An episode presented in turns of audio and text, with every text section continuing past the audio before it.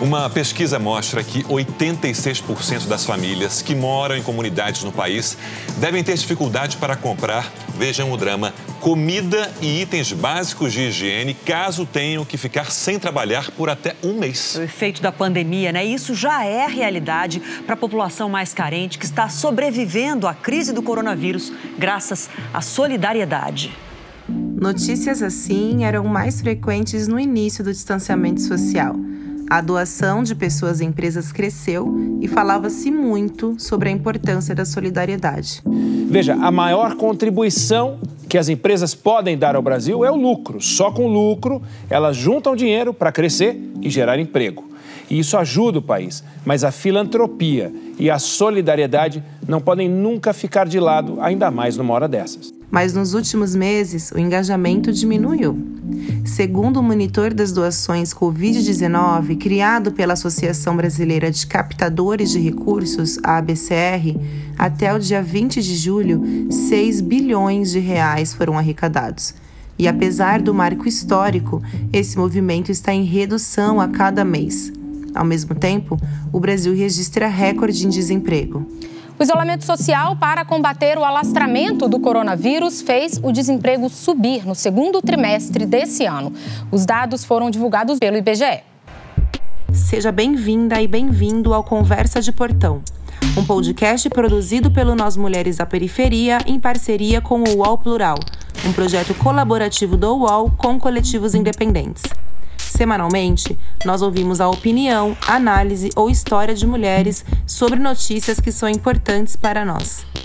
Eu sou Semaia Oliveira e na conversa de hoje recebemos Luciana Bispo.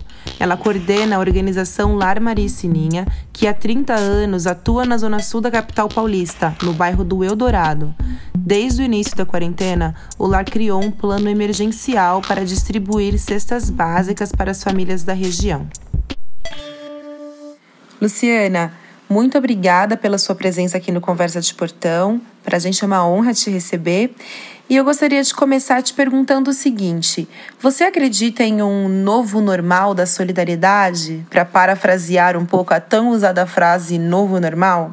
É, mas é de novo, né? Eu tô o tempo todo tentando entender o que, que é novo normal. Entendeu? E depois entra para a realidade. Então, para mim, não tem nada de novo normal. É exatamente esse o ciclo. Veio a pandemia, todo mundo se desesperou. Agora, os pobres que passavam fome, a gente tem que ajudar para não passar fome, mas eles já passavam fome. Então, todo mundo ajudou para dar uma equilibrada, porque precisa estar tá bem. E aí, agora as pessoas vão se retirando, porque é isso, né? Parece que passou, mas não passou porque de verdade a pandemia tá aí, tá? Continua aumentando os números, uma semaninha baixa, na outra tá lá, os hospitais continuam cheios. E qual que é a dificuldade agora? A dificuldade é que toda aquela mobilização que foi incentivada a partir de uma situação que era a pandemia em março, abril, agora não. Agora as pessoas já estão pensando, não, porque umas ficaram desempregadas, então é, tiveram ou ajudaram bastante gente, de redução de salário. Então agora esse é o desafio. Como é que a gente mobiliza uma vez que aparentemente as coisas ficaram normais. Elas não estão normais. A gente continua com a pandemia, a flexibilização, eu acho que inclusive ela dá uma sensação de que passou e não passou, e isso causa problema pra gente. Qual que é o desafio? Como é que você mobiliza? A pandemia não passou, mas as pessoas, nossa, Luciana, quatro meses, mas já deram quatro meses de cesta e essas pessoas não fizeram nada, não arrumaram trabalho. Ué, mas quem é que está contratando? Você está entendendo? Então não é que a pessoa não quis arrumar trabalho, mas tem um cenário de desemprego aí muito maior, né? Essa coisa de estar tá desempregada, ela é muito maior. Então essa é a dificuldade, né? De sensibilizar o outro de que a pandemia não passou, de que a dificuldade está aí e que a dificuldade, inclusive, de vender bala na rua, de fazer uma faxina, ela está igual estava em março. O lar tem distribuído, em média, 200 cestas por mês. Você chegou a reduzir esse número em algum momento? Eu tive queda de arrecadação, entendeu? A distribuição a gente não diminuiu. Então, eu tive que, por exemplo, quem me doava 20, agora está me doando 5. Porque são várias pessoas que doam, não tem um mantenedor. Então, teve empresário que doou 20, teve pessoas que doou duas, teve gente. Então, geralmente, quem doou duas não doou. quem doava 20 passou a doar 5. Então você tem que fazer um número maior de contatos, né? Então tem um, um outro tempo que você tem que se dispor para conseguir. Então teve uma, uma diminuição, teve uma diminuição significativa. Eu diria que a doação caiu, eu brinco, e é verdade, vertiginosamente. Porque no primeiro mês foi lindo. Todo mundo estava disponível para doar. No segundo mês, a coisa, né? No terceiro, aí já foi. Ladeira abaixo, entendeu? E no quarto mês foi assim, um grupo, né, na sua maioria, de funcionários de uma empresa, então eles se organizaram para garantir. A gente conversou, ó, vamos, vamos. Então, aí vem de um, de outro. Então tem gente que doa 10 quilos de arroz, e aí o outro doa um feijão tal, e a gente junta as, as cestas, faz as cestas para poder distribuir. O Lar Maria Sininha trabalha há 30 anos no Eldorado, né? Ou seja, não é um trabalho transitório.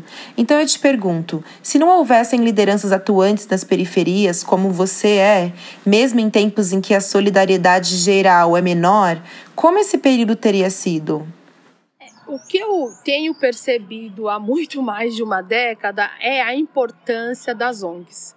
Então, as ONGs têm um olhar que o Estado e que o município não tem.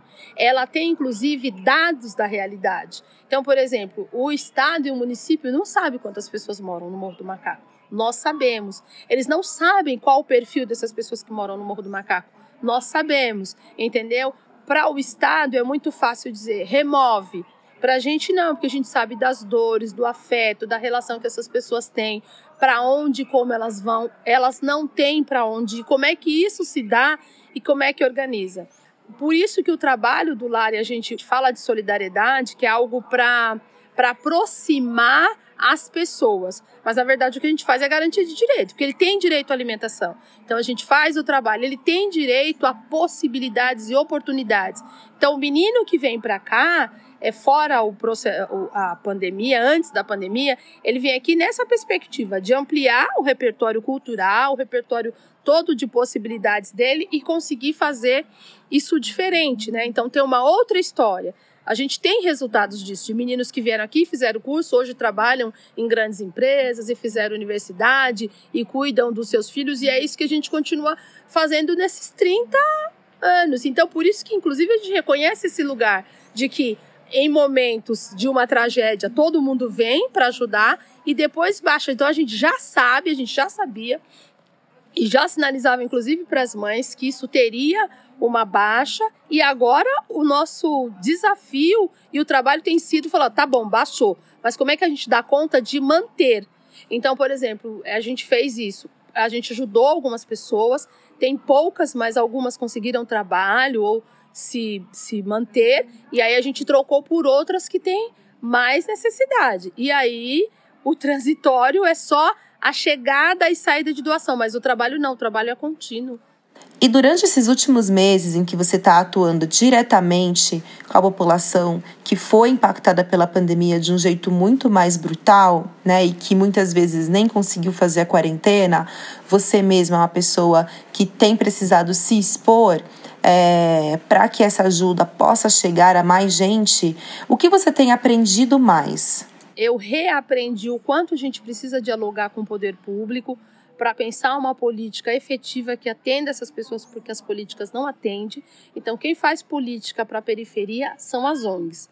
O governo do estado não faz. E quando as ONGs conseguem acessar esses locais de, de, de esses espaços que pensam a política para melhorar, o que a ONG, o que as ONGs levam como resultado, ele não é acolhido pelo Estado, pelo município, exatamente porque isso vai dizer cuidado. E eu, pelo menos, não percebo esse cuidado, entendeu? Por exemplo, aqui a gente estava dando uma cesta que vinha um óleo, um arroz e tal, e as mães que têm em média quatro pessoas na família, eu disse, isso aqui não dá para 30 dias. E a, e a cesta que veio no primeiro momento do do município era 5 quilos de arroz, um macarrão, né? Então, de novo, esse município, o Estado não olha para a necessidade. Então, quem contou para eles que não dava, foram, fomos nós. Contou para eles que, essa, que as famílias têm um número elevado, que é em média quatro pessoas, ou é a mãe e três filhos, ou é a mãe, o pai e dois filhos, fomos nós, as ONGs, aí eu não diria que é só o Lar Maricininha, porque outras organizações, né, que as mães têm carreira solo e que elas são sozinhas, as condições do Morro do Macaco, fomos nós. Fomos nós que discutimos com a, com a subprefeitura a, a, a colocação de, de pias para que as pessoas pudessem lavar as mãos, porque inclusive essa cesta que vem do município, ela não vinha álcool gel, ela não vinha água sanitária, então é um auxílio quebrado, né? E a gente não, a gente olhou para essa realidade, que eu acho que esse é o grande é o grande é, diferencial, não, mas é, é o olhar, né, cuidadoso das organizações para a população que atende. A gente não faz uma política para todo mundo, ou toda a periferia é assim, não. Essa tem essa particularidade, aquela tem essa particularidade, e as periferias, essas regiões, elas se relacionam de forma diferente. Embora a desestrutura seja igual para todas, tem uma relação que é diferenciada. Hoje eu também posso te contar que no nosso site você encontra uma lista de organizações que continuam atuantes e precisam de apoio. Outro assunto destaque da semana é a reportagem sobre a amamentação em tempos de Covid-19, também disponível no www.nosmulheresdaperiferia.com.br. Eu sou Semaia Oliveira e esse foi o Conversa de Portão, um podcast produzido pelo Nós Mulheres da Periferia em parceria com o UOL Plural, um projeto colaborativo do UOL com coletivos independentes. Semanalmente, nós ouvimos a opinião, análise ou história de mulheres sobre notícias que são importantes para nós. Você pode ouvir a gente no Spotify, Deezer, SoundCloud e WhatsApp. É só se cadastrar na nossa lista de transmissão. Neste episódio, utilizamos áudios do Jornal da Band, TV Brasil e Jornal da Record. A edição é da produtora de áudio Trilheiras. Este episódio tem o apoio da organização Repórter Sem Fronteiras. Hoje eu fico por aqui e até a nossa próxima conversa.